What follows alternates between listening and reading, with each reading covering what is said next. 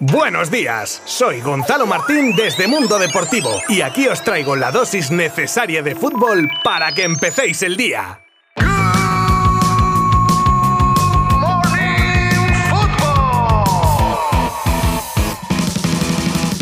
Hola a todo el mundo, ¿qué tal? Bueno, último Good Morning Football de la semana, como siempre, y para tristeza de unos y alegría de otros, Luis Enrique deja de ser seleccionador español. De ello hablaremos y os leeré un poco de su carta de despedida. Y el anuncio de la salida de Lucho llegaba seguido del anuncio del nuevo seleccionador, que no es otro que Luis de la Fuente, hasta ahora seleccionador sub-21. También os cuento el acuerdo Palmeiras-Real Madrid por Hendrik, que ya es una realidad, el ok de Xavi al nuevo refuerzo en la zaga culé, los ingresos ingresos que percibiría el Barça si se produce el traspaso de Coutinho, la explosión de las hermanas de CR7 contra las últimas críticas hacia su hermano, o sea que igual me salpica un poco. Y para terminar hoy, vuelve el Mundial tras unos días de descanso y haremos un poco de previa de los partidos de cuartos de hoy. Os habla Gonzalo Martín desde Mundo Deportivo. ¡Empezamos!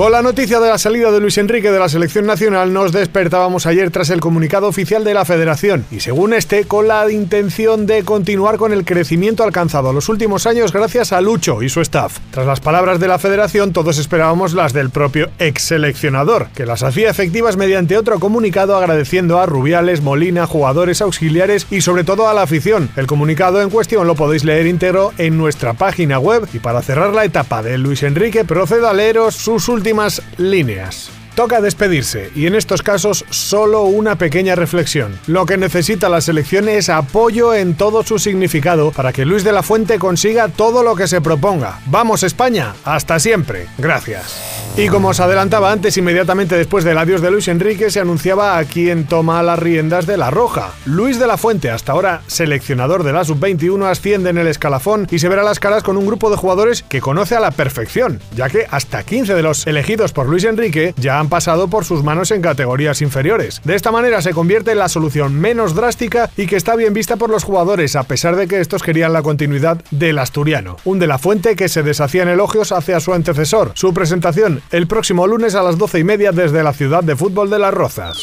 Si ayer os contaba que se barruntaba ya un acuerdo inminente para el fichaje de Hendrik por el Real Madrid, pues según Fabrizio Romano ya sería una realidad a falta de la firma de los documentos que se realizaría durante este mes de diciembre. Se confirmarían los datos aportados por Mundo Deportivo de un acuerdo por 60 millones que más impuestos y comisiones alcanzaría los 72. Por si alguno no estaba al día, aunque ya lo he contado ya otras veces, ¿eh? hay que estar atento. El jugador llegaría a la capital de España en 2024, ya que es cuando cumple los 18 y llega a la edad permitida para salir de Brasil.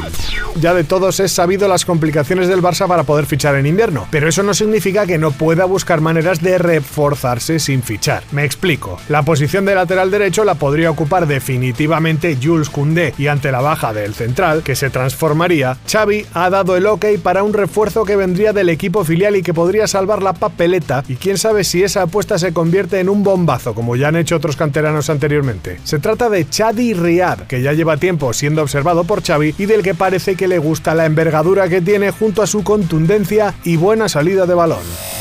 Y no serían malas noticias la más que posible salida de Coutinho del Vila con la llegada de Emery que no cuenta con el brasileño. Y es que hay que recordar que los azulgrana pactaron un 50% de la plusvalía de una futura venta. Teniendo en cuenta que pagaron los ingleses 20 millones por su fichaje, la mitad de todo lo que supere esa cifra irá a parar a las maltrechas arcas del Barça. De momento el Vila solo habría recibido interés del Flamengo pero en calidad de cesión, algo que como os contaba ayer no contemplarían desde Inglaterra.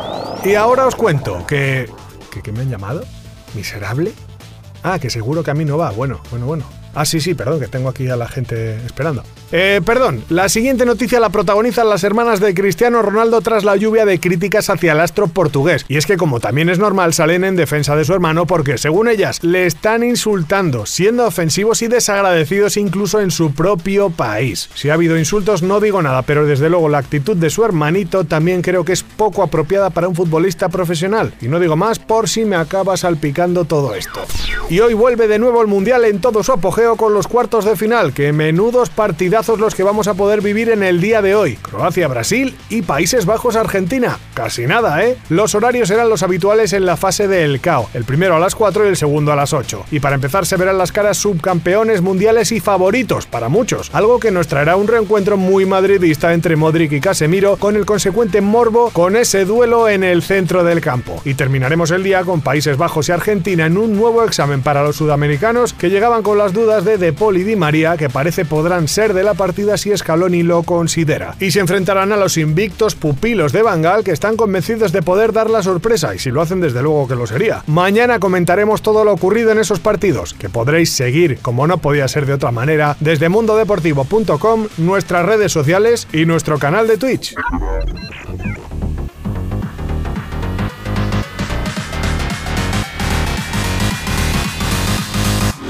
Me despido hasta el lunes y aparte de lo contado hoy, mañana sábado serán los segundos partidos de cuartos con los enfrentamientos entre Marruecos y Portugal e Inglaterra y Francia. Y para el domingo no hay mundial, pero sí el grueso de una nueva jornada de la Liga Smartbank. Sin más, me despido dándos las gracias como siempre. Abrazo virtual y buen fin de semana. Mundo Deportivo te ha ofrecido Good Morning Football, la dosis necesaria de fútbol para comenzar el día.